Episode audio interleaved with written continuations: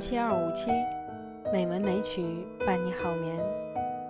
亲爱的朋友，晚上好，我是冰莹。今天是二零二零年八月十二日，欢迎您收听《美文美曲》第两千一百零二期节目。今天，冰莹继续为大家朗读龙应台的《天长地久》。初春。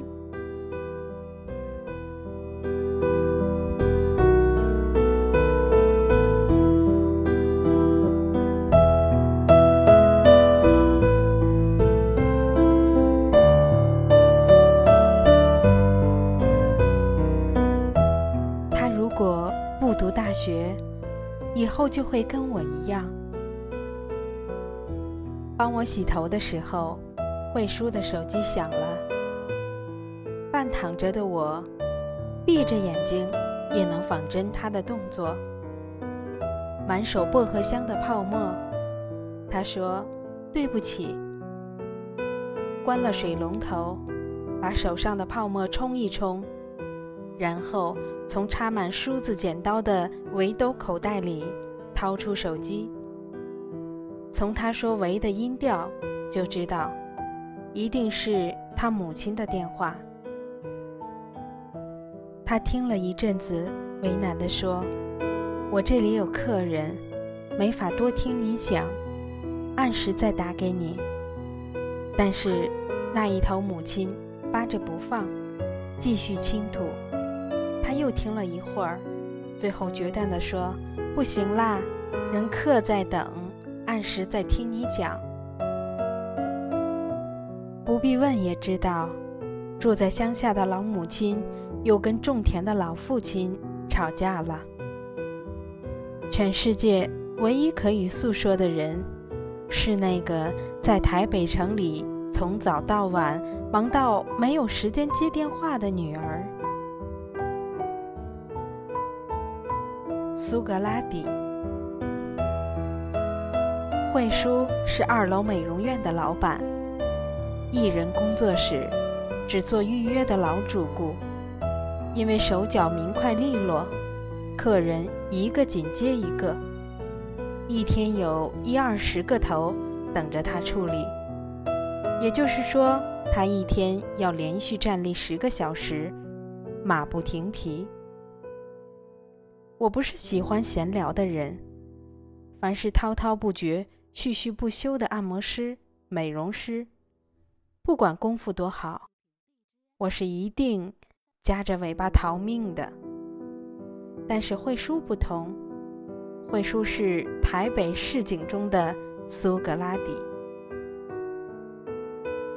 在贫困农村长大的他，没有机会受高等教育，小小年纪就拎着一个廉价的塑胶袋，离乡背井，出来学手艺。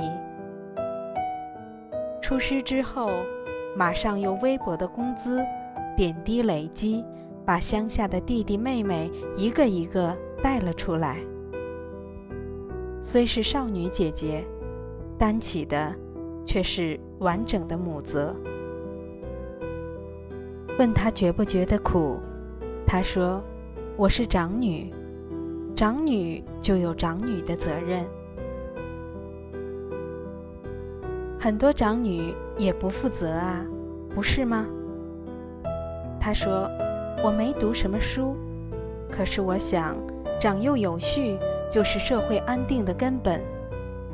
我身为长女，如果不负起那个责任，弟妹会迷失，会堕落，那就给社会添了两类人：坏人或者穷人，成为社会负担。”制造了社会负担，对我自己也不会有好处啦。正在吹头的时候，突然看见窗外巨幅的政治人物笑呵呵的头像冉冉升起。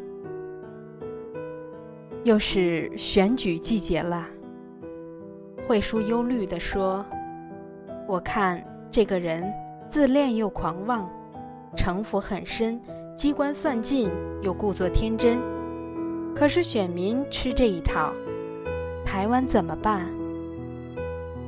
你怎么看得出他机关算尽，却又故作天真？他一边用精油摩搓一根一根的发丝，一边列举一件又一件本城发生的事例，证明他的论点。最后在起身去冲洗时做结语：民粹都是短线操作。年轻人只看到眼前热闹，最后真正被害到的是他们自己。这样下去，他们将来恐怕连一个最低薪的工作都会找不到。那，你担心你的孩子吗？